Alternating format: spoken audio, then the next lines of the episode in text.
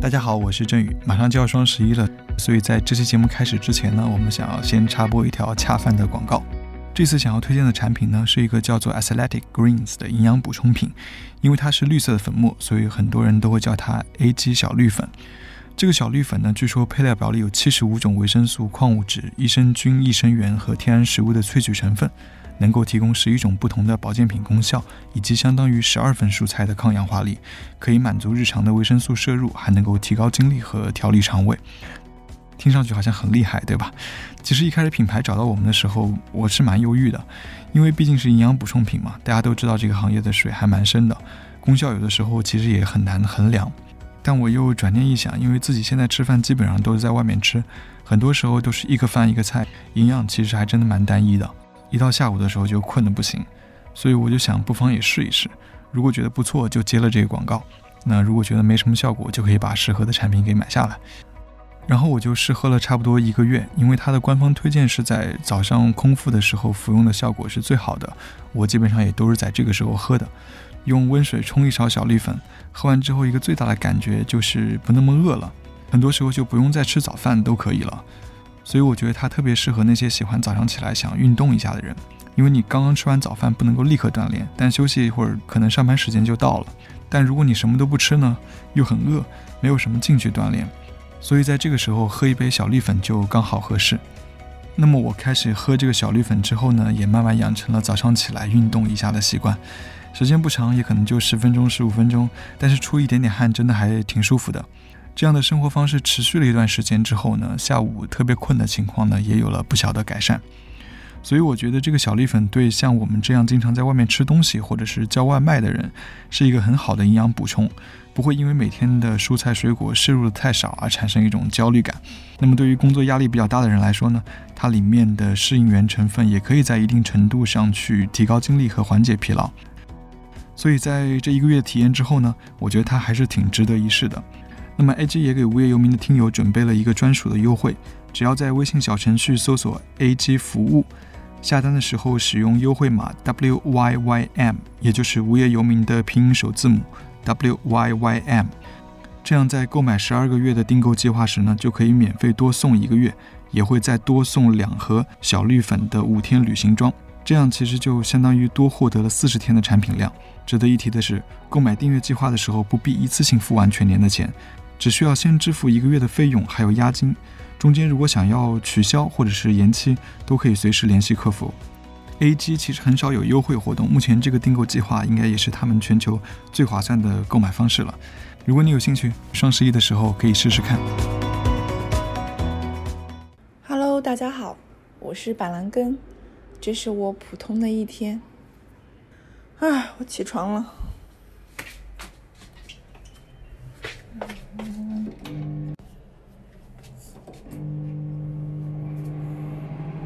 打开微波炉，热一点麦片当早餐。我今天早上突然想吃饺子，我就煎几个饺子给自己吃。来听一听这个饺子的爆裂声，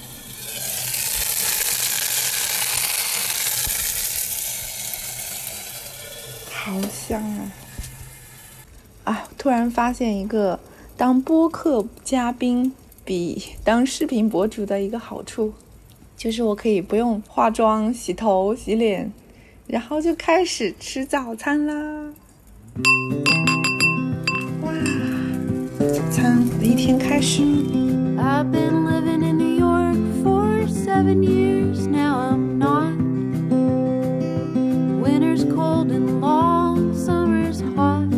大家好，欢迎收听无业游民，我是真宇。啊，今天非常开心，请到了两位嘉宾来一起聊天呢。一位是新朋友，一位是老朋友。呃，要不要新朋友先自我介绍一下？呃，大家好，我是妍妍，我现在在美国的华盛顿，然后我的职业是记者。我其实想上无业游民已经很长时间了，然后这一次是我主动请缨，让振宇邀请我上节这个节目的，特别特别的荣幸。特别抱歉，我之前就说了很久要邀请你，结果一直拖延，这个结果还是被抓现行了。特别特别抱歉，对，有很多题目都想做，结果都是拖着拖着拖着就就就就拖到最后。对，这次还多亏叶岩 push 才有这期节目，特别感谢。呃，老朋友，大家好，我是板蓝根，呃，现在在香港工作。当然，我觉得我做的只是一份 day job，但其实我自己真正的身份，我会觉得我是一个艺术家。你你这话如果被你老板听到怎么办？他应该不会听这么有品位的播客。万一被你同事转给你老板听了怎么办？放心，我朋友圈很早就分组可见了。OK，可以的。那我们今天三个坐在这里呢，是因为，呃，一个可以把我们三个连接到一块的话题，就是我们三个的生活状态目前是一样的，就是因为都是在一个独居的状态。那但是呢，我们自己之前又经历过很长很长时间的同居生活，我们都是已婚啊，然后现在但但是都是独居这样。那尤其像这个妍妍，那刚刚也提到是在 DC 嘛，然后板蓝根是在香港。都算是在异国他乡独居，我勉勉强强也算是吧。所以，我们今天特别想聊一聊的，就是一个在异国他乡独居的话题。那尤其不同的是，因为我们之前都有经历过很长时间的同居生活，所以也想跟同居生活做一些比较啊，谈一谈这些经验什么的。听上去好像有点送命啊，对啊，送命题。没关系，送命的地方我会把它剪掉。因为今天也是第一次，这个巴兰根和妍妍第一次聊天嘛，至少是就是语音对语音的第一次聊天。我们不如一开始介绍一下我们三个是因为什么原因已婚了还变独居了呢？要不然巴兰根你先来吧。我先说，嗯，我觉得就是怎么讲呢？我觉得一半是我自找的，一半当然也是因为这个疫情在封关啊。如果熟悉的听众应该会知道，我之前是在深圳的互联网工作。那互联网其实，首先我觉得深圳就是一个很无聊的城市。那大家讲来讲去，可能就是钱啊、股票啊，anyway，反正就是深圳女孩就是搞搞钱嘛。嗯，工作也是非常的 demanding，就是说。你不怕被网暴吗？怎么讲？没有，这是我这是我的心声。我真觉得深深圳是一个很无聊的地方，就就除了钱以外，就很很少谈别的东西。对，或者是消费，感觉唯一的呃休闲娱乐放松的方式就是消费主义的东西，买买买买，或者看什么综艺，anyway 我都不感兴趣。然后工作其实也是非常的就是磨人啊，就九九六那种，不是说工作中没有正反馈，没有没有意思，但是久了以后其实觉得还挺疲惫的。然后家庭呢，我会觉得其实虽然我结婚的时间没有特别长，我想想应该几年了哈，五六年吧。但是其实我们都是在二十岁左右的时候，其实就在一起了，所以也是谈了个七八年才结的婚，所以其实在一起的很长时间了。我觉得在一起很长时间之后，你会发现能磨合的基本上都磨合了，然后最后就是那一点，比如说百分之九十九点九都磨合了，剩下那一点点其实就是完全磨不掉的那种东西，所以我们会产生各种冲突，但冲突其实它的。它的内核其实我觉得本质都是一样的，不管我们对于政治问题冲突，对于育儿问题冲突，对于生活方式的问题的冲突，其实本质上都是我是一个自由派，我是一个很 liberal 的人，而我老公是一个比较保守、比较传统、偏传统的人，他很多东西理解不了我，我也理解不了他。当然，这个只是工作和家庭都有一点让我感到窒息。那还有就是，我觉得我的自我的部分，因为我是一毕业之后就直接就开始工作嘛，一直。工作工作，然后生孩子，然后把这些好像什么所谓的大事儿都完成之后，你会觉得，哦，我的人生就是这么，就是在这个轨道上一直就这么 run 下去嘛？就觉得有一点。你你觉得好像有一点什么不对，但是你又又说不清楚它是什么不对。就我之前喜欢看老老友记嘛，老友记他不是会唱那个，就是 I'll be there for you。他前面那个唱的是 My love，My love is 好，就是好像什么 stuck on the second gear，就是就讲你的生活好像卡住了。然后我我我当时觉得 exactly 就是我的那种状态，你说不出哪里不对，你就觉得是卡住了，然后你就不自觉的想要向外透口气。所以这个时候，我当时是寻求了一个，呃，外派去印尼的那种机会。但是后来疫情爆发之后，就这个机会也都就没了。然后，但是我觉得宇宙一定是收到了我发出的信号，然后就莫名其妙有一个猎头给我打电话说，啊，这里有个香港的机会，哎，你看就是感不感兴趣？然后我觉得，就果然就是关了一扇窗，然后又开了一扇窗，然后我就机缘巧合就来了香港。没想到你上来就送命了，那个要不妍妍你来讲讲看，那个你是什么原因呢？行，我觉得我们三个真的很有趣。其实我们都是有伴侣的，然后不知道怎么回事就都落单了。我我的独居生活其实是从两千二零一九年开始的，然后当时我是呃申请了一个美国的访问学者项目，然后我就一个人从国内到了美国。然后这个项目结束之后，我又被我的公司外派到了美国，就真的是一个人开始在美国单打独斗。因为当时我帮我公司在美国做的也是一个很初期的，像搭建一个记者站，然后积累资源、积累人脉的那个关系，嗯，所以就一直在 DC。我当时跟我老公，其实我们两个是打算两地分居的，但是因为他有十年的那个旅游签证，然后我觉得我回去也会很方便，所以我们两个就想的是可能每隔两三个月可以互相探望一下。结果我二零一九年底到的，就是第二次被外派出来，没有两个月，然后疫情就整个爆发，然后我们两个就就真的是再也没见着面。现在大概有将近两年，到下个月就整整两年，就真的没有见过面的这种状态。然后我也觉得挺神奇的。然后我在美国的状态，其实我是有一个房东的。我租的这个房子，我房东他有两个公寓连在一起，一间大的，一间小的。他住大的，我住小的。他把那两两个公寓的墙给打通了，所以其实我们是虽然有各自的空间，但其实是相连的。但是经济条件比较好的美国人，他们其实都有 second home，就是像我房东，他一年可能大半的时间都在他乡下的别墅里面，所以整个城里这个房子就我一个人住，太爽了。呃，就也顺对，好开心，也对，也顺便帮他看看房子，但真的是会有一种完全自己独立生活的那种感觉。这就是我现在生活的状态，嗯。我我说说看，我先哈，我我是刚开始独居，还不到一个月的时间，对，所以我跟你们两位比起来，还是真的小白这样。所以今天做这个节目很大一个原因，也想请教请教你们，可能未来会面对到的一些很可怕的挑战，这样，然后怎么去应对。呃，就是因为阿斌他回去内地了嘛，因为在这里生活也是挺难受的，然后就回去内地了，想也看看家人什么，因为他有好几年没回去了。本来是香港和内地往来也很方便的，但因为疫情，现在回去十四假期，这次回去之后呢，很难再回来。我呢也回去的成本也很高，所以就是因为这样的一个很变态的隔离政策，所以就虽然物理上没有那么的远，交通也挺方便的，但就是感觉隔绝的很远。所以也是正式开始了独居的生活，所以一开始也也也很想问问看，就是因为妍妍，你刚刚是说你从二零一九年到现在也有两年了嘛，对吧？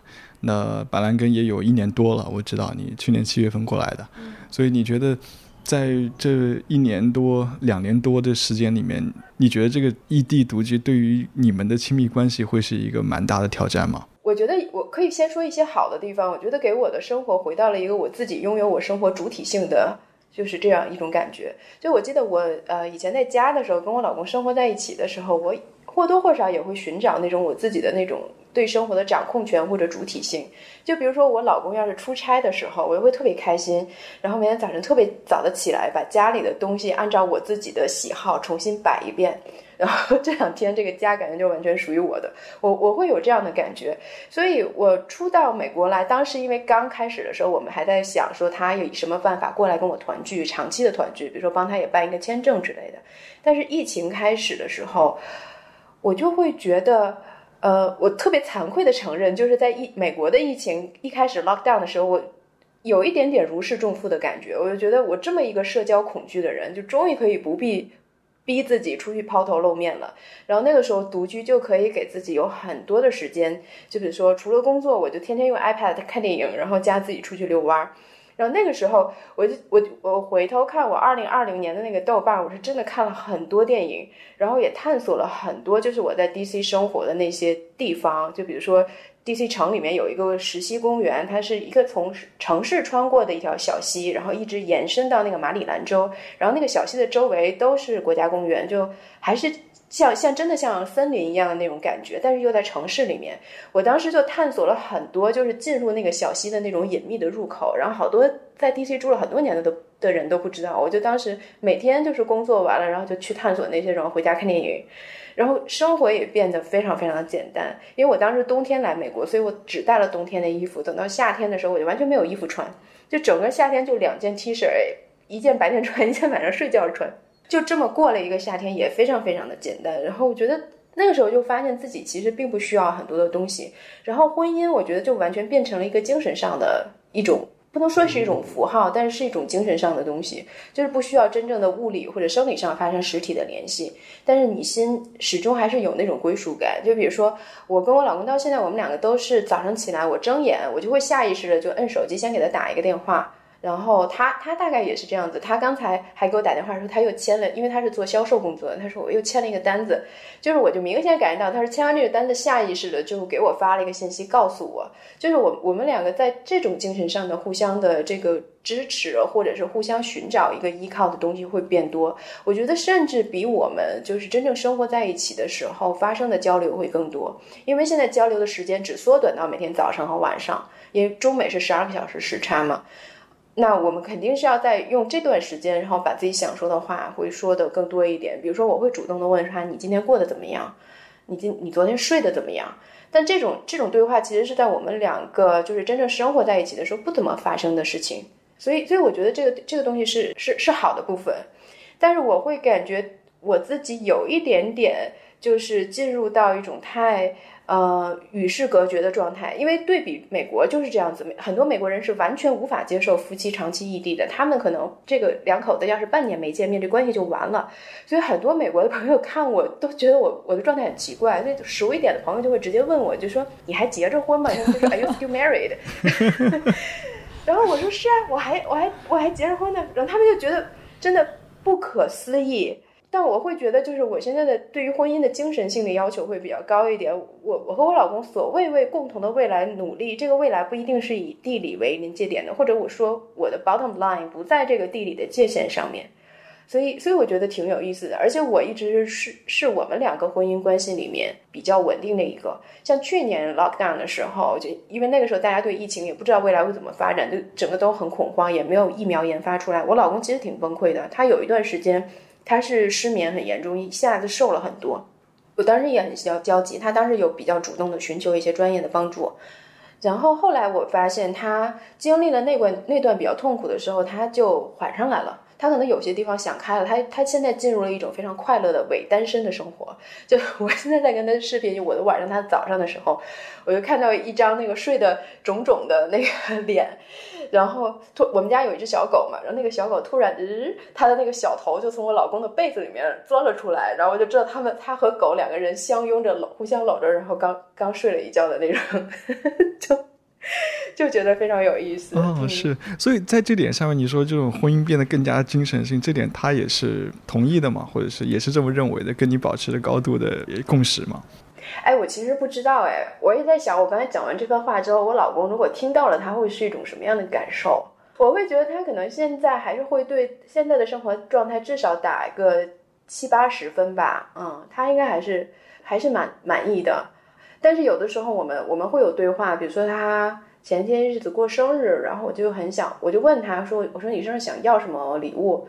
他也会说，我想你回来。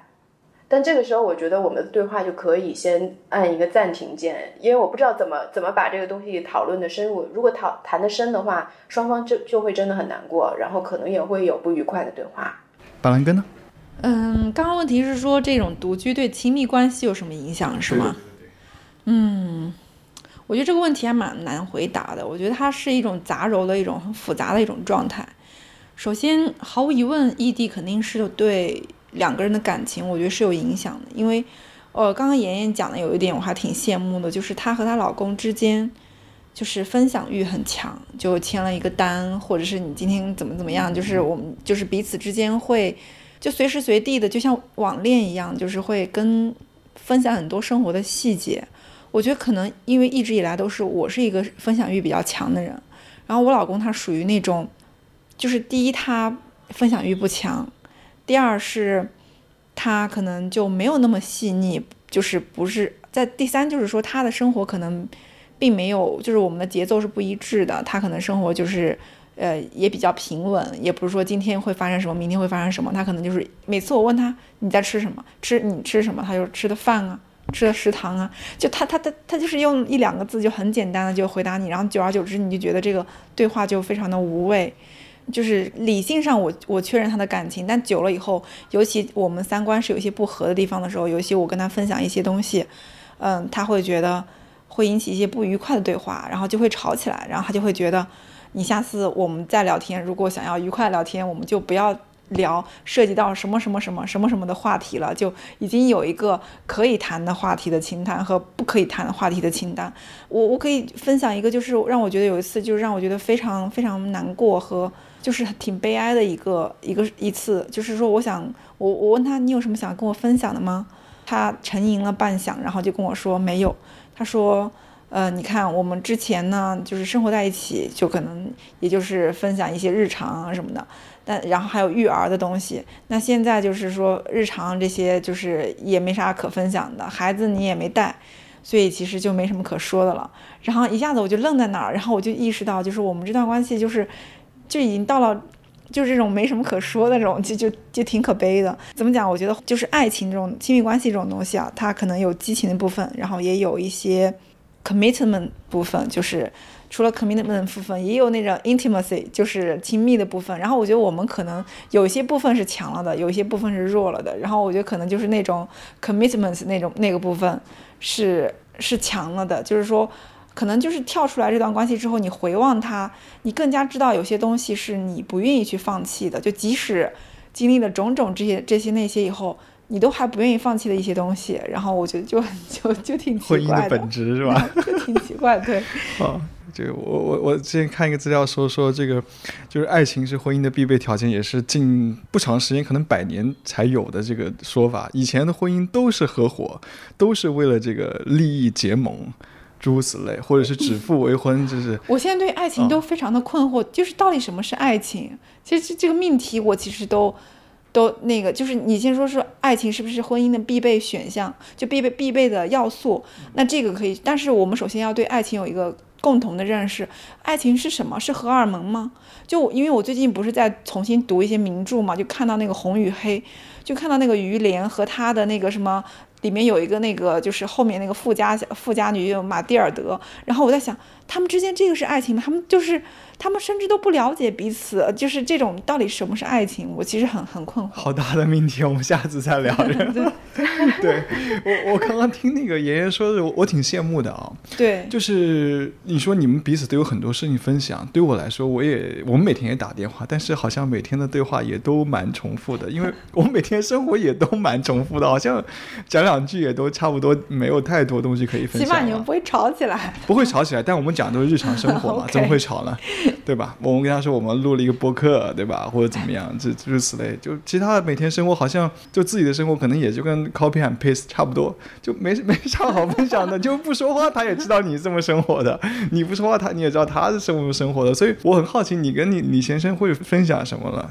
其实我觉得也是聊这些家长里短的东西。我们没有没有讲很很高大上或者是很深入灵魂的那几句话，不就说完了吗？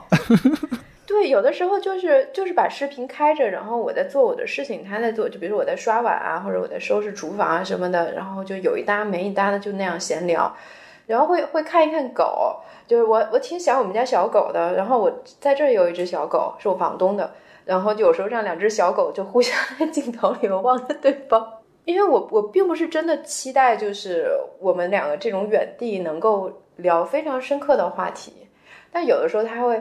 就也挺三俗的，有时候他看到抖音上面有一个特别搞笑的视频，他又会发给我之类的。然后我看见一个一个什么搞笑的东西，我会发给他，就是我们俩是是这样一种状态。但有的时候，比如说我临睡前，真的也没什么话说，但是还是会想给他打一个电话。就跟他说我睡了啊什么的，可能聊个一两分钟的，然后就就会挂掉。但是会会有这种就是想要想要再和对方就是聊两句的那种那种想法。我突然觉得是我的问题。我们吵之之所以吵，是因为我总是把话题引向一些，就是我们从来不会因为我们两个之间的感情而吵。都是炒一些很奇怪的东西，像什么 NBA 莫雷事件、芳芳日记。你比较像记者，你是否看好中国经济的发展？哦天哪，爷爷，你会跟你先生聊这个吗？哎，我们很少哎，我们很少聊公共话题，因为我觉得也不是很方便。其实，在微信上面，就是我们 FaceTime 时候会聊啊。然后我们我们聊的很少，其实他也不是很清楚我在美国就是。嗯，做的报道啊，或者写的东西啊，究竟是一个什么样的类型？他其实并不是很知道。他好像从从根本上他也兴趣不大，他就会觉得你你做的事情我不懂。但是我支持你就好了。你觉得自己开心，你你喜欢现在的工作就就可以。他会他会有这种感觉，所以我们我觉得我们两个确实是很像家人。但有的时候，我我刚才听那个板蓝根在讲，我在想我会不会是有意的在回避一些可能的冲突。就我觉得我们两个有一个比较大的变化，就是因为我老公是在企业里面工作的，他有时候会跟我说谁谁谁又换了一辆新车，谁谁谁又买了个表，或者他哪个客户很有钱什么的。就是因为你知道国内的那种比较讲求物质的那种环境，它会对人有这种影响。但是因为我在 DC，虽然美国也是一个很物质的社会，但是因为我职业的属性，我其实接触不到什么特别有钱的人，所以我自己一直都是穷开心那种状态。我每每个月工资也不多。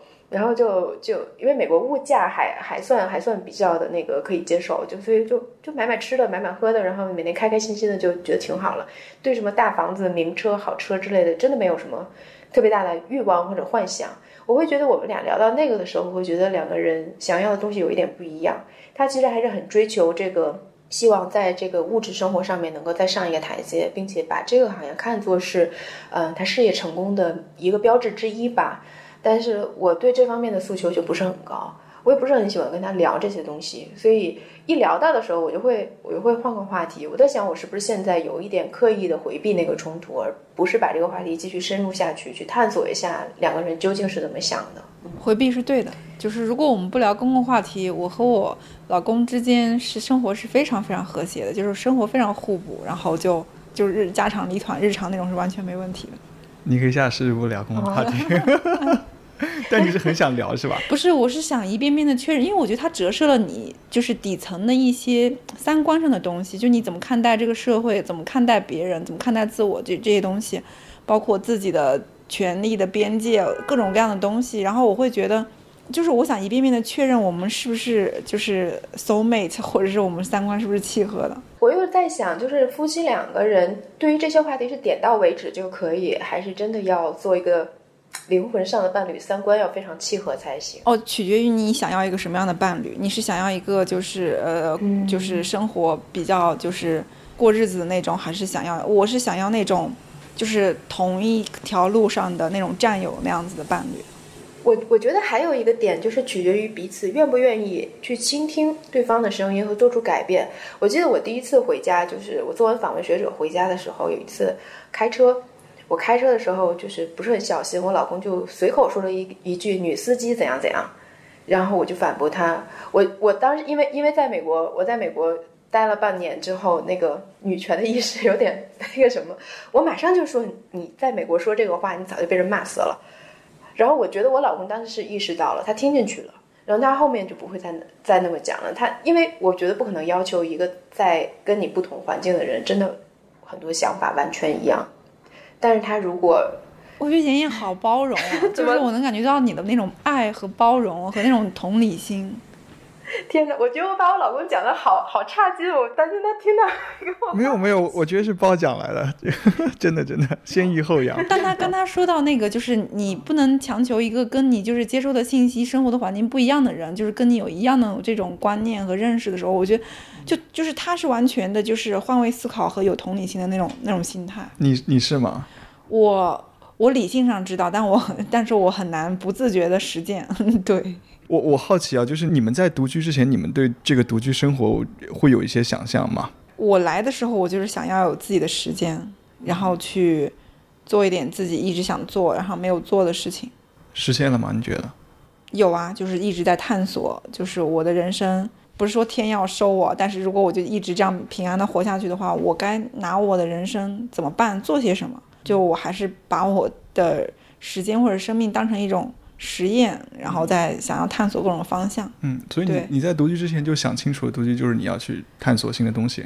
对这个大的方大的命题我想清楚了，但是具体探索哪些方向，我要试了再知道。然后就就觉得你就尽量打开自己去多试呗。对，嗯嗯。爷爷呢？我其实没有想太多，哎。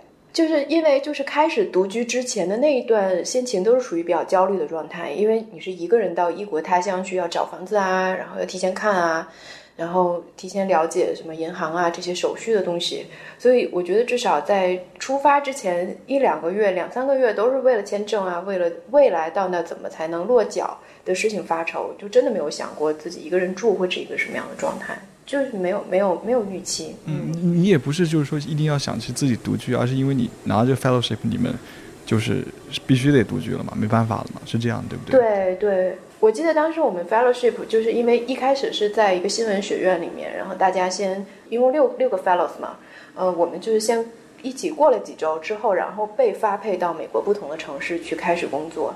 那个临走的时候，临临被开始发配的时候，我们那个 fellowship 的 director 还说，你们到了一个新的城市，各自开始的时候，最大的挑战不是语言，也不是工作压力，而是孤独和寂寞。我我当时听那个话的时候，就是还是会有一种天哪，我终于可以自己待一会儿的感觉，就就是就是还是会有。但是会有有点有点小小的向往吧，我觉得可以那么讲，但是也有很多的紧张。所以之后你到了一个新的城市之后，你真的感到很孤独吗？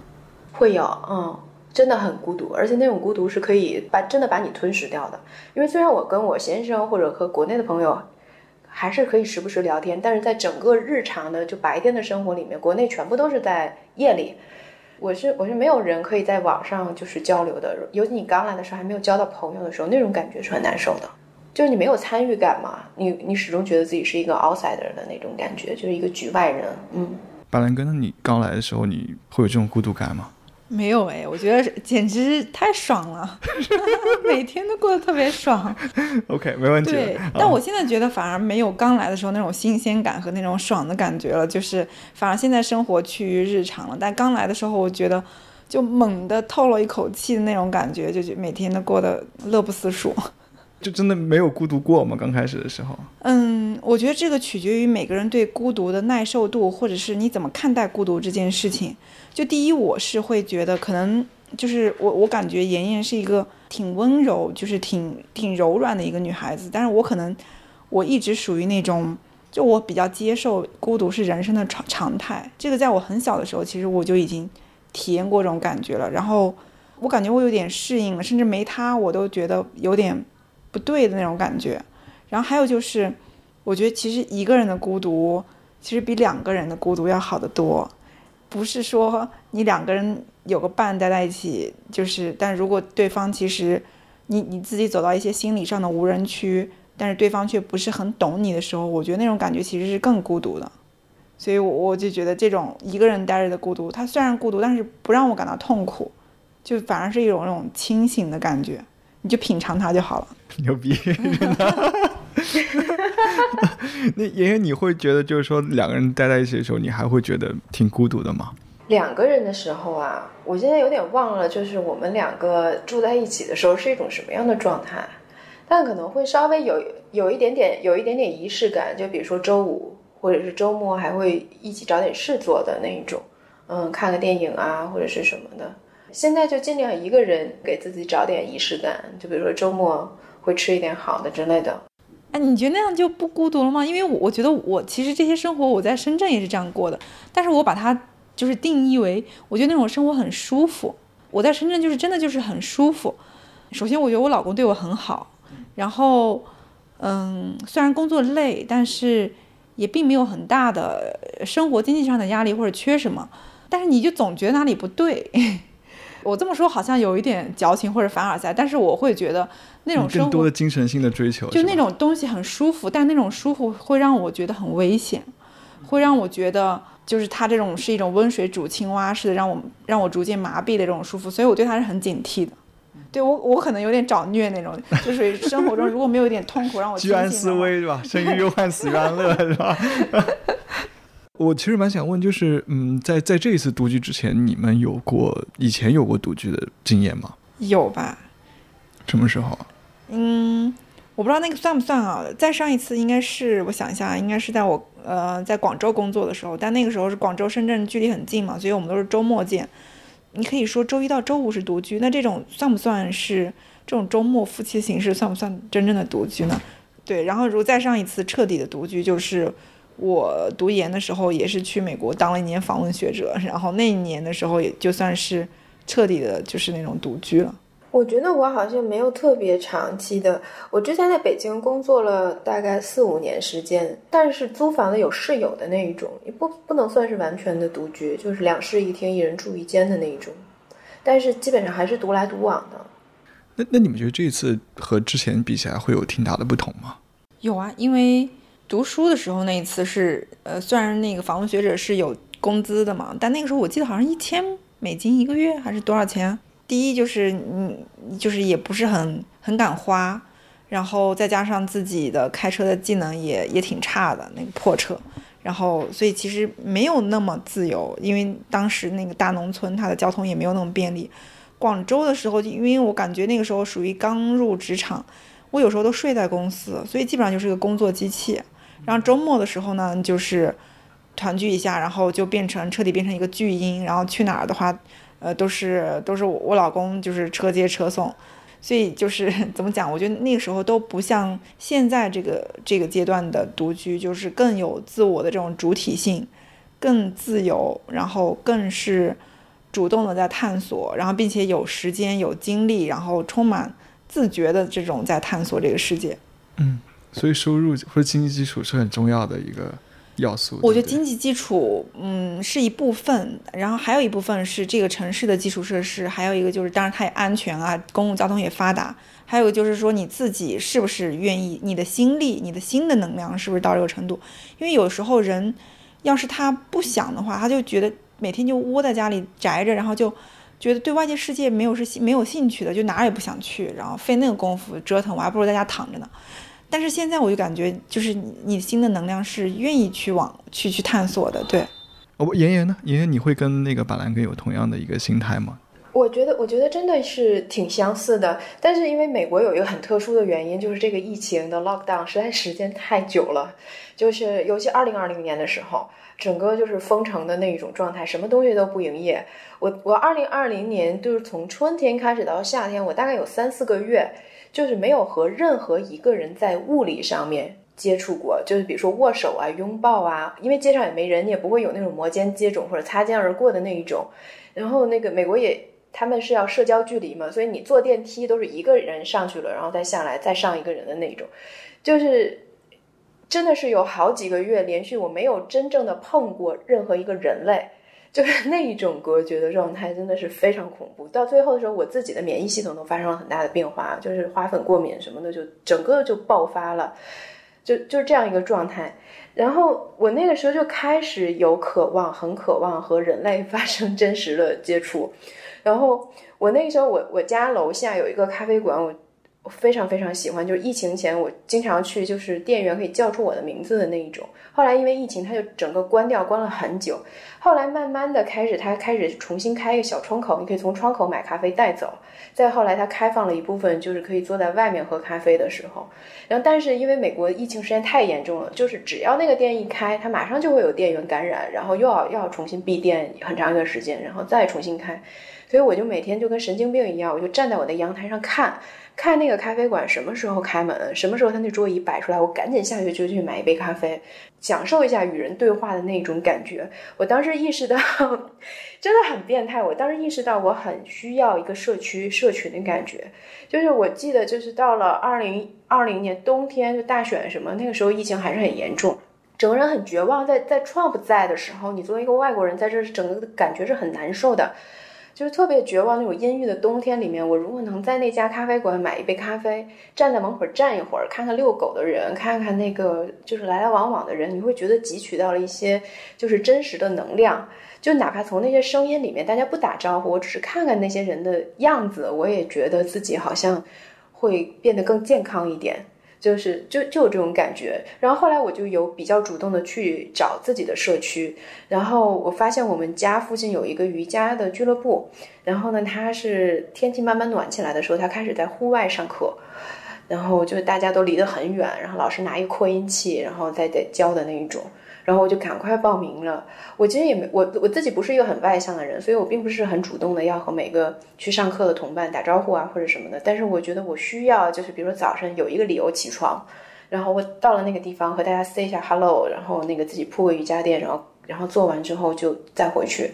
我我会需要一种社区的那种感觉，然后。我觉得这个是一个很大的改变。然后我我前不久做过一个稿子，那个稿子给我的那个冲就是怎么讲冲击还蛮大的。然后我突然发现，就是我们作为从中国长大的小孩，我在某一种程度上，我其实很很长时间我不太喜欢人类，你知道吗？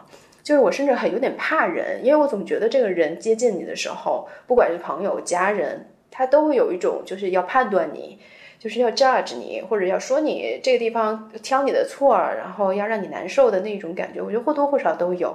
我觉得我成长的过程中，好像这种就是受到受到的这种创伤也比较多。然后到了美国这种环境之后，我会尤其加上这个疫情的这个加速的给你的自己的带来的这种革新更新，我会觉得我现在开始有点想要慢慢的重新喜欢人类，就是希望能够敞开自己的心去走出来。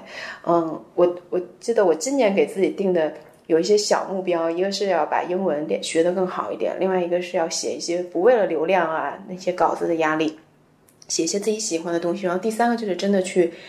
多认识一些可爱的朋友，然后我就我觉得我今年好像在一直都这样做，然后还比较开心。你刚刚讲那个经历，我我我真听听过去，我我真挺感动的，就好像真的我脑子里面就放了一个那个画面，就你讲的很有画面感，你知道吗？然后我就放真的吗？真的真的真的很有画面感，就是你你说咖啡馆那里站着人走来走去，我就想象当时那个样子。然后我想问的其实是，就是可能跟朋友打个电话这种虚拟的，可能更深一点的社交和这种点头见面的 physical 的这种浅的社交，你觉得那后后者也是一个挺重要的吗？就需要有那种人的感觉在吗？我觉得后者其实就是一个社区或者社群的感觉，真的很重要。就是你会觉得有很多人在和你做一样的事情。就是我现在练练瑜伽，我基本上早上或者是傍晚的时候在在户外练，我就会有一种进入比较神性的那种感觉。就不是说瑜伽本身很玄或者怎么样，但是因为你你其实是很很专注的去去去做一些体式，然后你旁边的人。也是很专注的，就大家没有在彼此看或者彼此比较，但是共同 focus 在一件事情上面。而且我很享受那个做完的那个过程，就练完之后大家都是平躺，就是仰面躺，然后那个进行放松和休息。我在家练的时候，我仰面真的就是屋顶，就是房顶、天花板；但是在外面，你仰面，你睁开眼睛是那个天空，就是要不就傍晚天空，要清晨的天空，然后有树啊，有鸟啊，然后你还可以听到周围那个交通的声音。然后你旁边是有人也在跟你感受同样的声音，虽然你不知道他叫什么名字，你们可能也就是点头之交，但是你你还是会觉得这种东西很重要。或者扯远一点，我记得去年美国就是上下爆爆发那个游行也很严重，大家都疫情期间憋坏了嘛，就是那个 Black Lives Matter，我整个华盛顿都快都会被掀个底儿朝天了。就是我有朋友，他们是真的每一天都到白宫门前去示威去游行。让他觉得，如果我有一天不去，我就会中断掉，我就找不到那个感觉了。但是我身处人群的时候，我也是自己一个人，但是我会觉得我我处在一个世界里面。如果我有一天断掉了，我就再也不会去了，就那个那股气好像就断了一样。但是如果我天天去的话，我永远都是这个斗志昂扬，就是意志很高涨的那一种。他们很很多人需要那种，我觉得我我我没有那么我的需求没有那么激烈，但是我会希望。也让自己确认自己是确实是在一个世界里面的。但是我好奇，你之前在中国的时候，你会觉得自己生活在一个社区里面吗？会有这样的感觉，或者你有这种需求吗？我在国内的时候，我觉得比较少。国内就是朋友是一些老同学啊、发小啊，就是一起长大家乡的朋友。但是怎么讲，就是就是生活上的陪伴多一点，吃个饭啊什么的。但是嗯。就是谈谈论精神的东西很少。我那个时候就是每次到香港出差，我都会很开心，因为我觉得事业上的伙伴其实都在香港。我在香港会有一点就是那种社区的感觉，就是在在国内反倒反倒不太一样。嗯，板蓝根，你你会有对社区有这种需求吗？我觉得就有是好的，嗯，但是没有也可以。没有的话，嗯，我可能属于想象力比较丰富的吧。就是我我我这我今年这一年听了很多播客。有时候我会因为跟这个播客内容比较特别有共鸣，然后我会去搜索这个嘉宾或者这个主持，然后当然也就就我前段时间不是听可以说别的播客名字，当然当然。不是听得意忘形，著名播客啊，得意忘形，对我为此还加到了张潇雨老师的微信。哈。然后最近在开始听海马星球，也让我蛮喜欢的一个，就是女权主义者的一个故事的播客。对，就就听很多这种，然后有时候去去 follow 他们的微博啊，然后看到他们的一些更多的一些 PO 的一些内容，我觉得蛮有意思的。就我可能已经实现了我这部分社区的这种，虽然是单向的，听起来有点 creepy。还想问的就是说，就是有没有一些什么事情是你们觉得你们独居之后才开始做的？挺多的。我感觉我现在做的事情，全部都是独居之后才开始做的。比如说呢？比如说练瑜伽呀、运动啊。因为有有小孩，你是很难有自己的时间的。我不知道，因为你们两位可能没有，我觉得养狗是不是能够大概体会到那种有小孩的感觉？就是你基本上很难有自己的时间，他会。他会不停的，但是他也会缠着你，然后你不给他，你不陪他的话，你自己也会有那种内疚感，所以你很难有运动，坚持运动啊，还有包括阅读啊、写东西啊、思考啊，还有你尝试各种新的事物，这种我觉得都是没有没有什么时间的。我觉得养狗养狗就是其实狗狗也是需要注意力的，但是肯定跟养小孩，我觉得完全不是一个级别的。对，我非常同意这点，虽然我都都没养过。我觉得我好像做家务做少了，真的自己一个人没有什么特别特别繁重的家务要做。我我以前跟我老公生活，因为我自己那个对环境的要求比较高，我觉得爱收拾屋子，我就觉得收拾不完，真有这种感觉。但是现在哎，感觉突然一下子这方面的时间就不用花那么。哎，为什么呢？嗯，就是为什么家务就变少？我发现我是变多了耶。哦，真的吗？对，可能是因为之前，比如说，呃，有什么扫地机器机器人啊，什么吸尘器啊，然后有什么厨余粉碎机啊，各种东西。现在这些就现代化的设备都没有了，以后我就要自己拖地，然后自己搓那个抹布，然后拿个什么呃那种那个漂白水，那那个到处刷那些油垢。哦，这样子，我反倒觉得我自己好像没有什么特别需要做的家务。那家务变少之后，你有开始做一些什么其他的事情吗？我觉得我比较有时间，就是比较主动的去找以前的朋友，这个真的是，就像像振宇，我都是我都是每一次主动给振宇发信息，给振宇和阿斌，你们俩怎么样？惭愧 惭愧。跟一些远方的朋友，和一些远方的朋友视频，然后在家里面有时有呼朋唤友，我房东不在嘛，然后我就可以叫一大堆朋友到我家来吃饭呐，或者干嘛。然后开就是有有有进行更多的创作，就是时间多了之后，确实是是有就是自己写个小说呀。对对，最近写的很好看，对，很好看。哎，谢谢谢谢。最近在跟朋友聊，就是可不可以一起拍个小片子啊？拍 vlog 吗？做这个。对，哇哦，可好像更更更严肃一点的，就是我来做一个 writer，然后他他对小的短的二十分钟之类的那种，然后他做这个摄影摄像之类的，就是没有真的开始做了，但是开始有讨论，就是会希望，然后我我每天脑子里面，我觉得会有更多的时间去不停的脑爆自己想要做一个什么样的新的 project。或者是想要写一个新的长篇的东西，然后去去比较努力的去去看一些资料，所以就是其实比以前更忙碌，真的比以前更，而且每天会有那种焦虑，天哪，这么多好东西，我怎么看不完呢？羡慕你的状态啊，真的好羡慕啊！我感觉你属于找到自己的方向了，对吧？我感觉你就是想去做一个创作者，嗯，内容的创作者，是是，对吧？然后你又觉得有很多资源，有很多养分都可以去吸取，这样。哎，别羡慕我，但同时我感觉我好像自己确实是更独了，就是更喜欢一个人待着。我最近有想法说从 DC 城里搬走，就搬到弗吉尼亚或者马里兰，就是更偏一点的地方，住的空间更大一点，然后可能周末有一些真的社交的到城里面去，可能就好了。我最近有确实就比较在想，我以前是完全不信，我以前完全一定要住在城里面，就是住在市中心，就是下楼就有那种便利店可以买东西吃的那一种，但现在会希望。可以，也可能是年龄的变化的问题，我我没有想过，但我觉得现在我可以接受住的很偏远。嗯嗯嗯嗯，因为你的事业可能也不需要你一定一定要住在城里面嘛，你有个车子开也很方便，对吧？挺好的。现在正在考驾照。嗯嗯嗯嗯嗯，对，我独居之后没几天，我就买了一辆单车，然后我又买了一个微波炉，因为我觉得最独居对我来说可能很大的一个问题就是吃饭的问题，一个人做饭是很难做的。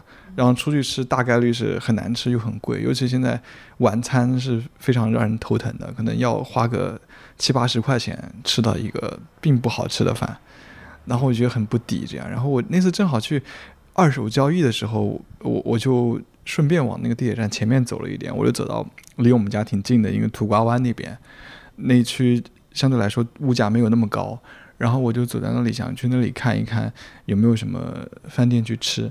然后我就我就看到有一家饭店门口排了好长的队啊，他们就在那里排队买那些两送饭、三送饭啊，就有点像大陆那大学食堂打的那种菜，哦，大概有可能有二十多个那种菜可以选这样，然后两送饭才二十八，三送饭三十五。然后就我就我觉得那个菜看上去卖相还蛮不错的，然后我觉得诶，这个不是很好吗？然后我就想，嗯，我以后可以经常去那里买那些吃，这样又很抵，然后营养一颗相对来说也还不错，所以我就觉得那但是我走到了也可能要半个小时，所以我就想，我那我去买一个单车，然后我就买了一个单车，然后我那我买饭买回来怎么做呢？就只能靠微波炉加热嘛，我就好像学生的生活。就是学生生活，就就很像对。然后我就就是去买一个微波炉，就五百块五百五百多块钱，微波炉很便宜啊。然后单车也六百多块钱，就很便宜。然后就把生活改了一下，然后我我就把家里面按照我自己更喜欢的格局，本来跟你可能看到就格局做了一些调整，这里就更更空旷一点了，这样，然后也更适合一个人生活。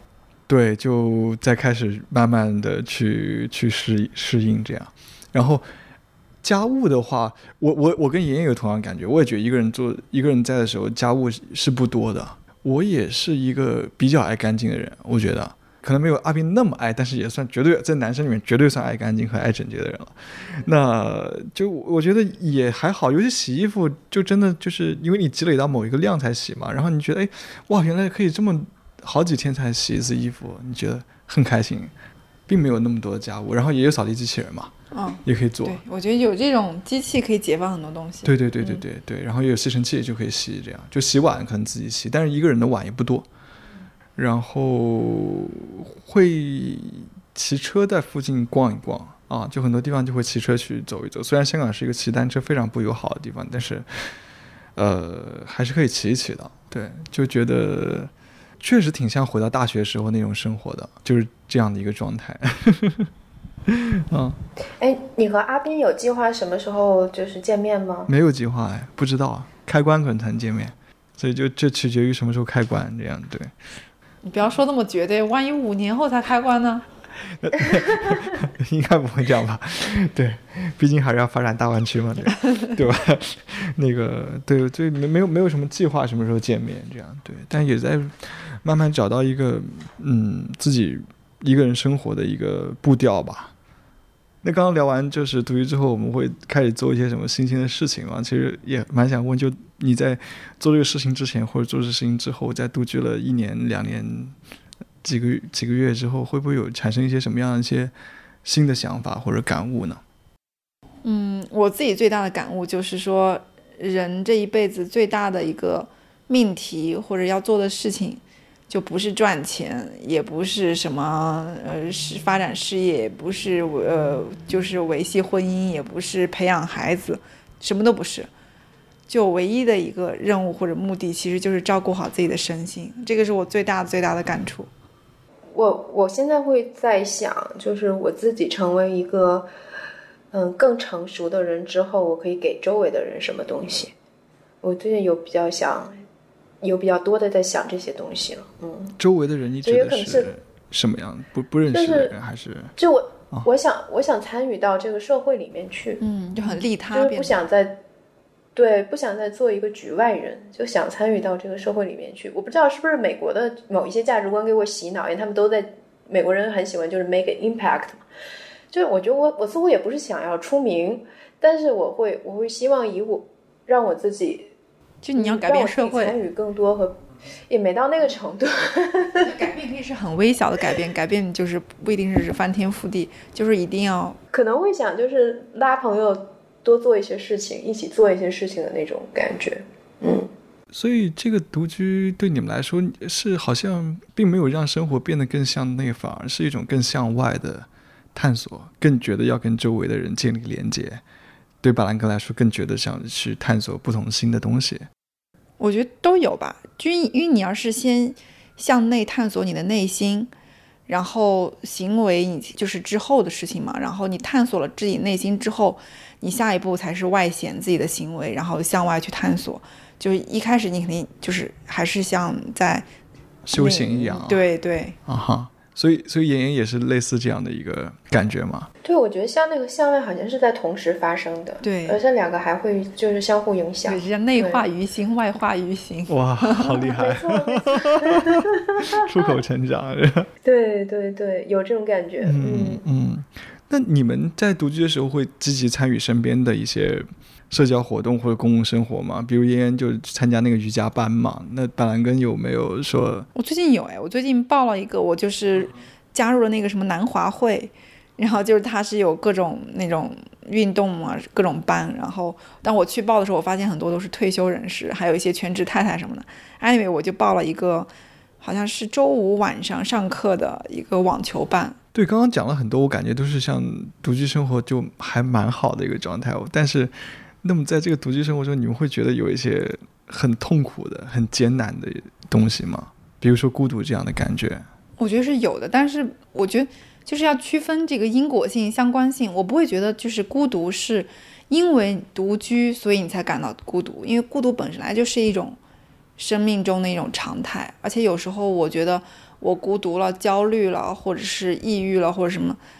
都都不一定是因为独居这个因，然后导致的果，可能是因为我工作中啊，或者是我，比如说我跟呃我老公吵了一架啊，或者什么其他的，我就不被理解了。我觉得可能是其他七杂八杂的一些原因，对，所以我不会把它归因到这个独居上，但肯定各种情绪是有的，而且有的时候是很难的，因为你一个人要面对这些东西，就一个人，尤其是你无人可以诉说。然后也没有人可以去跟你共情，或者是替你分担这些东西的时候，不管是一些生活中实际的问题，还是你内心当中的痛苦，我觉得都是一个人要去面对的。爷爷呢？我我觉得孤独的时候真的很多哎，就是尤其是那个到了周末的时候，你这个一个礼拜忙碌的生活结束了，然后突然松下一口气，然后想要放松一下，然后你也不知道该找谁聊聊天儿的时候，那个挺挺难受的，尤其呃就是。就是美国人都很都都很爱聚会嘛，你走在街上，就是每一个餐馆都是爆满，然后大家都成双成对的，成帮结伙的，然后你一个人从旁边过去，可怜兮兮的从超市里面买了一只烤鸡回家吃，你就觉得自己确实挺惨的。但是你说这种孤独，就是我跟我老公一起生活的时候有没有？我觉得可能就是隐藏的也有，但是两个人就会分散彼此的注意力。然后到了周五，赶紧就去想去哪玩什么的，这个东西就被掩盖掉了。那我自己生活的时候，就一下子就就凸显出来了。我觉得这个还是挺，所以我我我到现在我都不是很喜欢傍晚的那种感觉，就是真的是因为工作也是一种分散精力的一种一种方式嘛。你工作完了之后该怎么办呢？然后这个时候就会就会很想很想有一个人陪伴的那一种感觉。然后另外就是一些很实际的生活中的，比如说去超市，我买不买不了很重的东西，嗯，或者家里坏了一个什么东西，我真的不会不会弄，然后请人来修又会很贵之类的。那个时候就会想，哎，天呐，要是老公在身边该有多好。对对，这这个这个超级有共鸣，我们家现在灯还坏了一个，而且有一次是我发现那个锁坏了，就那个就就就没办法，半夜只只能找房东，然后房东又。又就就就叫一个修修锁匠，就就很尴尬，对。而且我我我我那天我看了一下，我过去这一一年，我觉得发了没有没有一千，也有大几百条微博吧，就是微微博就全都是我我我的微博跟别人不一样，别人都是去追星啊，或者去转发一个什么东西啊，或抽奖啊什么的。我真的是纯原创，对 对，我看过，就是都每一条都是这个灵魂独白，对吧？对我，我每一条真的都是把它当成一个我的自留地那种去分享。我真的是一分享欲还挺强的，分享欲强，然后我又把这些东西没有办法跟谁说的时候，我就说到我自己的微博上，我的树洞里面。然后我除了写写微博，我还写日记。我还写公众号，我就我就是试这个渠道的这个就是顺手程度，然后对对。上一期播客就是因为看了你的那个公众号 才让你录的，对对，每天各种 emo，啊，还把我们家后面那个湾仔峡那个山，我觉得爬了没有一一两百遍，也有个大几十遍，就真的就是很多次晚上的时候就一个人就跑出去孤独的行山。所以我说我我觉得我跟你的状况太像了。我今年的微博也是完全就是自言自语，就是一个特别嘴碎的人。哎，我还不知道妍妍微博什么，回头发一下。我我们把你们俩微博都放在 show note 里面，这。哎，我跟哎，千万不要，就真的是一个特别碎嘴的一个女的，就在那叨叨叨叨，对对，生活的那种感觉。对，然后我没有行山行到那么那个什么，但是我真的是，我从我家发散东西南北所有的地方我都走遍了。然后我经常结束一天工作，开始看地图，我今天该往哪个方向走，就是 就太像了，天呐！像像我就比较惨，我在这住了快八年了，我都走遍了，已经走遍了，没啥没走遍了。我在香港住了十一年，什么山我都爬了，所以就陷入到一种好像无处可去的状态。没有啊，我我觉得会觉得，就是因为你熟悉他了以后，他就像一个老朋友一样，你一遍遍的去去夜里去到访他，我觉得也挺有意思的。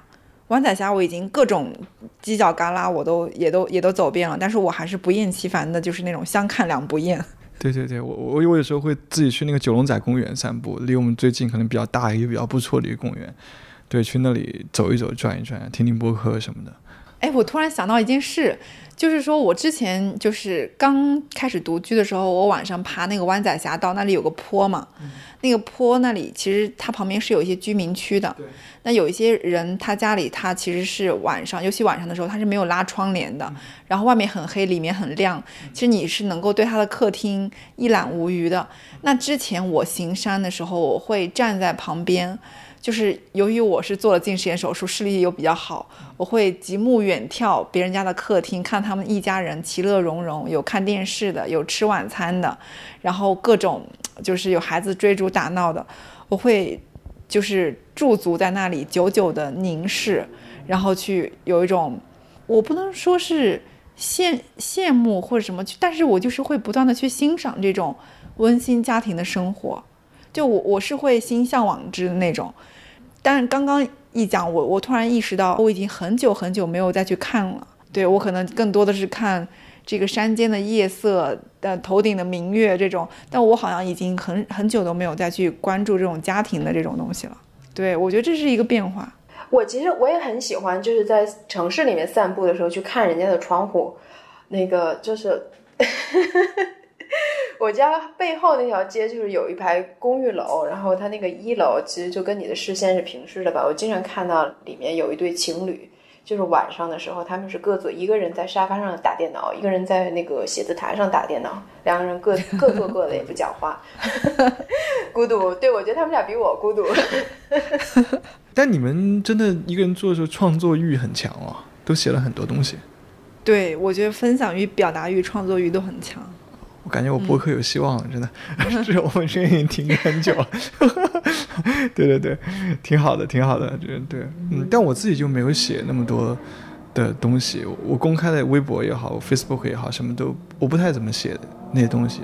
我偶尔会自己写一些日记，但基本上是属于扇自己巴掌这样，就你自己怎么这么蠢，就反思自己各种各样做的不对的地方，这样对，就是。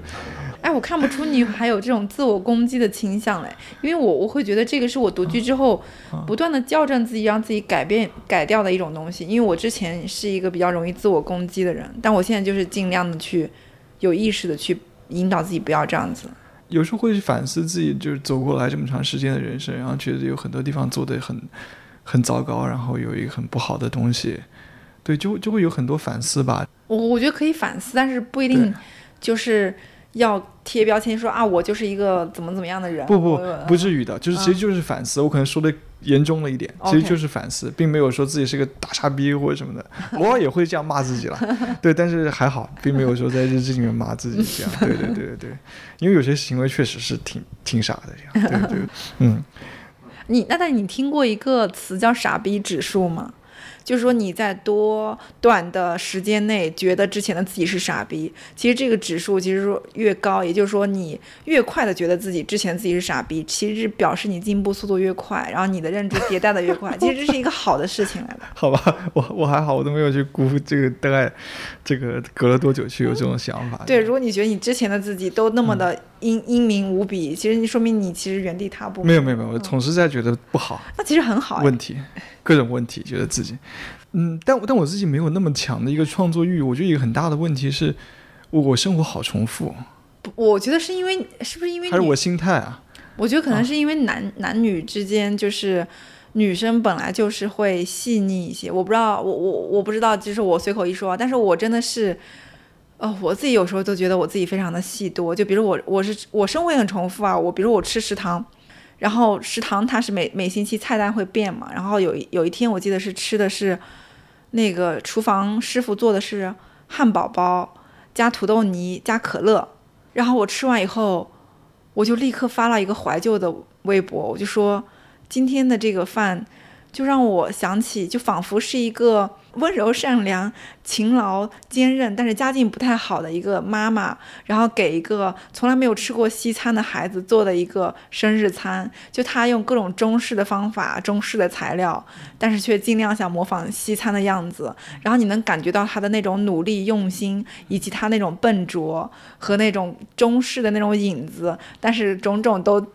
藏满了那种那种东亚的那种爱，就是那种就是，然后让我想起了我小的时候在我们家市中心那个百货大楼吃的的山寨麦当劳，还有那种嗯小时候就是 就是外公外婆给我做的早餐啊什么的，就是写了一大堆，最后就是说。它也许就是我吃到了真，直到我真正吃到了酸黄瓜，就吃到了真正的这种 pico 的时候，我才意识到它其实并没有比我们中式的那种酱菜黄瓜好吃到哪里去，甚至更难吃。然后就就引申到它像一个寓意，就意味着你所你一直想要。向往的远方，其实你到达之后，其实也是就是用来怀旧的。哎，里面我就我就是写了一堆。我我感觉你随时随地都可以给我们开小差，然后给你定一下一个月一次。我真的就吃个饭写了一堆，我自己都最后都太强大了，自己 太强大了。爷应该没有这么严重吧？应 应该没有这么厉害。没到这个程度。我觉得我的想象力好像没有到那个程度。嗯。我就还是在 document，就是自己生活的种种细节。对我，我但是那个就是 imagination 的那那一块，就其实是比较弱的。明白。我我有时候也会多愁善感，比如我用微波炉热饭的时候，我就会想啊，爱情也是这样。不是不是不是，爱情是这样。为什么爱情是这样？解释一下。没有没有，我就是随口一说。就是我上一次用微波炉热饭，应该是在二零一四年。我当时在还在那个还在端之前的那个单位的时候，中午有时候带饭去吃，然后在那里用微波炉热饭吃。就想到哇，这下一下过了六七年，好多东西都变化了。哇塞！那时候阿斌还没有毕业，那些事情一切都还有转机，一切都还有机会。为什么？为什么？为什么人生走到了这个地步？就桌子就开始自我自我问问问问了这种自我反思，你知道吗？对，就是这样子，对，对，就反正最后落点就是觉得。自己真是一个傻逼啊！这样，但但你知道，我听了以后，我的我的落脚点是我反而看到了那种女性主义的一面，就是就让我想起了我有一个同事，她是来自某艳女大省、喝酒大省，然后她跟我说，我我就她刚来的时候，我问她来香港生活有什么变化，她跟我说。是没有人给他洗衣服了。上一次他自己洗衣服还是多多久多久之前？然后我听完以后，我就觉得天哪，就是，请你谨慎发言。这时候为什么直男意识到的都是一些自己的生活出现了什么不便？我天哪，我觉得这个太 社死了，社死了。哎。我打断振宇，就是刚才我们那个问题是独居，是你觉得最艰难的地方是什么？你你觉得最艰难的地方是什么？我觉得微波炉热饭。不不，这当然不艰难，这当然不艰难，最容易的这个是。除除了吃呢？呃，我我觉得艰难的是那种不确定感，就未来我们两个的关系会怎么走。过一天算一天啊！你不发现我们三个都是这样子的吗？刚刚妍妍开头已经说了，就不设定一个见面的目标了，这就是 go with the flow，就是 就是这个，就就是不知道这个 这段关系，因为你知道我上一次读机，我我是很有预期的嘛，我知道 OK，我五月底我回到荷兰跟他一起会合见面，然后我们就一起回来，然后我就入职端，然后那个时候是非常稳定的那个那种是出去。这一次不知道，第一不知道什么时候能见面，第二不知道说这样的关系发展下去，他的状态怎么样，我的状态怎么样。就是就是很多很多不确定，人生也是不不同的一个阶段了，这样，呃，年纪也不一样了，有很多很多问题要去面对，对吧？包括跟你们聊的生小孩的那个问题，对啊，就是很多的这些东西。OK，我我我现在做的是跟你这样，就不去想这些东西。但是，好像很多时候我发现，我我在自己责备自己很多时候，也是觉得很多问题你不去想，你就不用去面对了嘛。你始终还是要去面对，到时候面你面对的时候，你又措手不及，对吧？我我觉得很多时候是这样，是这种。哎，我不这么想哎，为什么你你会有这种？我觉得你你你真的应该有个信仰，就我觉得你应该有个信仰。就比如说像佛经就说，过去心不可得，未来心不不可得。就其实没有什么所谓的未来，其实我们拥有的，我们能够有所做出改变或者有所抉择，其实我们能够握住的就只有当下。就你还是可以正念一点。我这么说有点说教，而且你刚刚说什么？呃，刚刚呃说什么？那时候还是二零一四年，呃，一切还能有转机？为什么？这其其实我我当时就是过去心不可得啊，不是过去心不可得，而是我会觉得你会那么想，是因为你会觉得如果那个时候呃怎么怎么样，你会觉得人生会有所不一样。但其实我不知道，我不知道你昨天就是我们跟。一起爬山的时候，跟着景坡一起聊的时候，他有没有说一个点？其实我特别有共鸣。他说，其实人生都是殊途同归的。他觉得有时候就是殚精竭虑做一个什么抉择，到最后其实你的人生不会有太大的不同，最后你还都是会差不多，就是就成为就宿命论嘛，就你就该如此嘛，就也也不叫宿命论，就是有一种嗯，就你会觉得其实你不不努力，或你很努力，最后可能也差不多。就这意思嘛，对吧？我我倒没有了，就是放到宿命论这个层次去解释，我会觉得就是你是什么样的人，最后都会过一个什么样的生活，有点均值回归的意思。我会觉得不会有太大的不同。也许你比如说你你你没有在香港，或者你去了加拿大或者什么，但你的生活状态，你因为人活的就是一个情绪体验嘛。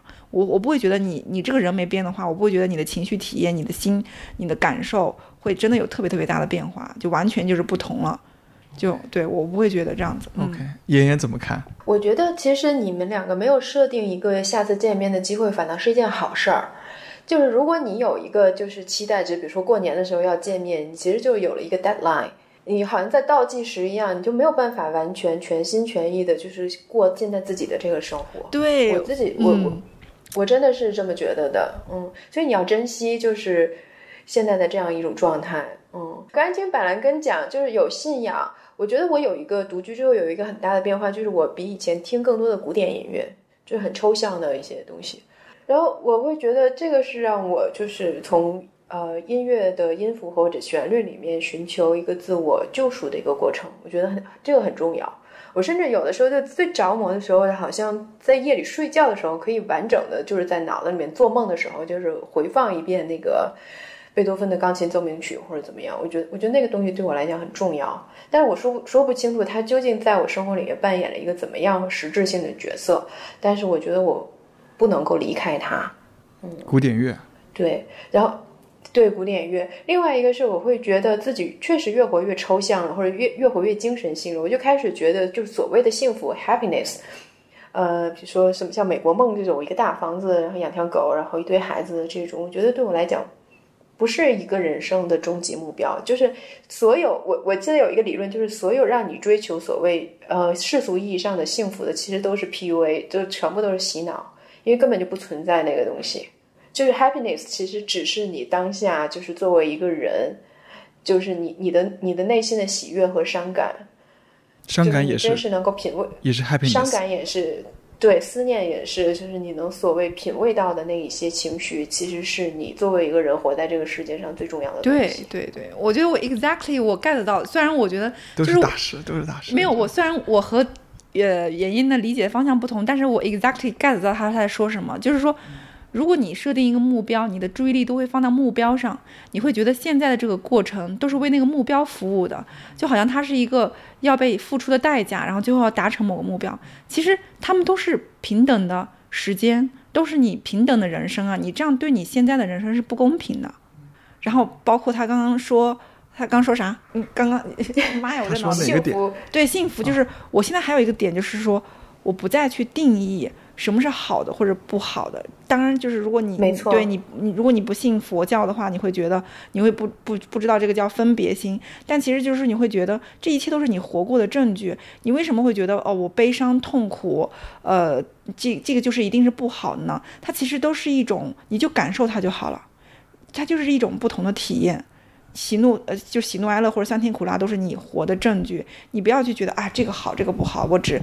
就是你，甚至是相辅相成。你没有所谓的不好的话，其实好你也感觉不出来它的好了，你就会觉得这就是一种。但是你会不会觉得，我总是会有一种怀疑，就是你你会不会觉得是因为你自己现在过得挺自我感觉挺富足的，你才会有这样的一种就是这种修行的心态？有的时候我觉得，包括宗教这种感觉，你知道，我也是一个，我都很好不好意思讲自己是一个有宗教信仰的人，甚至还读过一年神学。这这两年，我觉得就是对我来讲，在宗教感上面真的是一种。宗教信仰，不能说宗教感，真的是一种幻灭。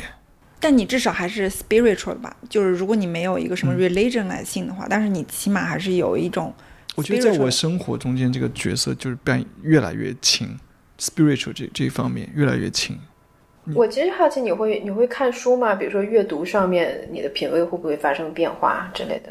我坦率讲，我工作之后读书就会蛮少的。我我正在看我，但我开始了不久，就是那个杨潇那本《重走》，看前面还蛮好看的，但是我就有的时候就都睡觉放床头那时候看，有的时候就就这个啊，又很累就就睡了，这样就阅读是你们中间很重要的一个环节吗？嗯，会的，妍妍也是，我觉得也挺。也挺重要的，因为就是我觉得刚才一直在讲独居好的方面，或者和外界世外在世界互动好的方面，但其实我也经常会有对人性的失望吧。就是我后来我或者是说很难交到真正知心的朋友，或者怎样的。然后那个我有一个朋友跟我讲说，可以尝试和书中的人对话，就是和历史中的人或者大师对话。就像是我听古典音乐，其实就是在和贝多芬对话一样。嗯，好美。最近，对我今晚要听一下。好的，好的。我们结尾用贝多芬的音乐结尾。扼住命运的咽喉。噔噔噔噔。然后。最最近那个开始就有意识的读一些政治哲学的书，然后比如说汉娜阿伦特，他也在讲爱是究竟是什么，就是人究竟需不需要爱之类的，可能会看一些片段吧。确实也没时间啃那种很大部头的东西，但是看一些片段，然后就会觉得确实也有也有一些对话的对话的空间，它可能弥补掉就是很多你实体在现实生活中对待不同人性中可能会遇到的一些失望。那对我来讲是一个很大的补给，我觉得。我知道本兰根一直在看那个《红与黑》，对吧？对，我看了几个月，已经快看完了。对，厉害厉害。对，我因为我同时在看，就是好好好几本书，因为它翻译太差了，所以我有时候看不下去，我就去看看看别的。什么呢？嗯，看很多乱七八糟，比如说我看什么王小波啊，然后看还看一些什么庄子啊，看对对什么什么乱七八糟都会看一些。嗯，挺好的。我应该多读点书。我觉得自己太美，我经常是很自卑。我觉得自己太没文化，就读读书读太少，这样对。那其实也不一定啊。我觉得有时候，嗯，读书只是一个辅助，最后很多东西、很多道理都不是别人告诉你，而是你自己要去悟的。我比较喜欢看电影，看电影 OK 啊。我觉得那也是文本嘛。对对对对对，就是哎呀。对我有时候说为了也增进业务，有时候读一些长报道。就是《纽约客》啊，还有《纽约时报》那个杂志啊，然后一些很长的报道，也也相当有的，甚至也相当于一本小书了。是是是，没错没错。对，也也挺有意思的。我在想，我之所以没有做你们说的这两件事，第一，因为我没有《纽约客》的那个会员，然后其次是我家没有电视，甚至没有 WiFi，所以这个就是导致我我的娱乐除了除了爬山就是读书。电视害了我，都怪电视。厉害厉害！就有时候工作完之后，你就因为我我们工作就做编辑的工作嘛，像我天天对的都是文本。然后你就下完工作之后，你就想换一个媒介了，这样就想看电影多好啊，这样对。有有没有在独居生活中有一些很有意思的小瞬间呢？我们把它做最后一个问题吧。我觉得很多吧，有很多。就比如说有一天，就是可能就是春天，就南方比较潮湿嘛。然后我住的这个又是一个老楼，然后它那个橱柜都是木头的，我这很多年没有见过真正的木头做的这种门了。所以有一天，我发现它那个木头那里长出了一朵木耳，然后我把我把它拍了下来，然后欣赏它，然后我觉得它好像是一种陪伴，然后包括家里有时候会有一些壁虎，有一些蚂蚁，然后我都当成我把它们当成我的室友，然后我就觉得我们共同生活在这个空间，然后我们就就 对就互相照顾，也不要谁也不要打扰这种。具体的事情，我觉得会留意，就是一年四季的变化，嗯，就是你周围，比如说一草一木的变化，就是因为我是呃真正完整的在 DC 这一个小的城市里面度过了三百六十五天，我就一整年没有离开 DC，然后就是因为疫情的缘故嘛，所以我家门口每一棵树，它的那个树叶的变化，的树冠的变化，然后它上面那个鸟窝的变化，我都可以。特别敏感的捕捉到，然后落现在落叶的那种变化，甚至那个橡树，它那个橡树不同种类的橡树落下来的那个橡果的那种变化，还有那些松鼠长大了变肥了之类的，我会觉得对这些小的自然的东西的那种敏感度会更高。我以前我以前我第一次就是做访问学者也住在这儿嘛，我出门我们家门口有几棵树我都不知道的，因为出门就要急匆匆的去上地铁，然后去去上班了。但是现现在会有，我突然发现我们家门口的树还会结果子。我觉得这都是，其实嗯，我不知道这有没有听出来。其实我和妍妍说的其实是差不多啊，差不多东西，其实都是因为极致的孤独，所以你你开始去把注意力分到了这些地方。对，我就想到了，我会给那些野鸽子留一些米，然后放到窗台上，然后让它们来吃。然后我我也会注意到很多那种来。意外到访到我家的那些小动物，我小麻雀或者什么东西的，去垃圾桶的时候，我会看着那些蚂蚁排成列，然后我会特意的踮起脚尖跨过它们，然后就 就这其实这都是因为孤独，我觉得。对，然后对温度的察觉也非常的就是敏感，我会记得去年的这个时候是一个什么样的温度，今年是有变暖一点还是变冷一点，就很多。所以变暖了吗？确实真的变暖了。好的，全球变暖不是假的。啊，对我我分享一个吧，就真的上个礼拜的事情，这样真实的。当时我觉得我那时候去去 office 上班嘛，然后回来路上我在跟那个阿斌发那个消息，发着发着就坐过站了。本来应该在京东站下的转地铁，那后来我就坐坐过了一站，就坐到那个油麻地那里。然后我觉得也也我也可以转车在那里，稍微复杂一点。但是呢，我就想说，哎，既然到了油麻地，到油麻地就是有一个香港很有名的电影院、电影中心嘛。当时晚上应该也就九点九点多了吧，九点多的时候，对。然后我说，为什么我不可以去看一部电影呢？然后我就拿开了那个，就就拿电影 app，就就搜一个电影。然后我就去很随性的就去，正好那个点正好能凑上，我走到电影院正好就是它上映的那个开始放的那个时候，然后我就去看了。叫那个《最后决斗》，这部片真的很不错，对，推荐给你们。它是一个十四世纪的 Me Too，我觉得，就是它从两个男性和一个女性的角度去讲了一个很简单的一个性侵案件，啊，但你看不同人讲述的和不同人关注点很不同，非常有趣啊。那个导演也是很很有名的一个导演，很好看啊，可以去看一下。对，然后我当时我就看了这部片子，然后看完片子快十二点了，然后当时出来时候觉得哇。就是这么随意的、随性的去做了一件事情，觉得还挺好的，啊，所以就会有一种自由的感觉，对，那个时候还挺开心的，啊，啊，好棒，啊，是我上周五也是这样子，忙完了之后自己就去电影院看了一个电影，什么电影呢？特别随随机，那个法兰西特派 The《French Dispatch》，哎，还不知道这个片，回来搜一下，对，那个那个呃，Wes Anderson。的那个芯片，OK，OK，嗯，还挺挺有意思的，嗯。好，那今天很感谢板蓝根和妍妍一起来聊天，聊得很开心，嗯，那我们就这样收尾吧。好的，好，谢谢大家，嗯，好的，谢谢。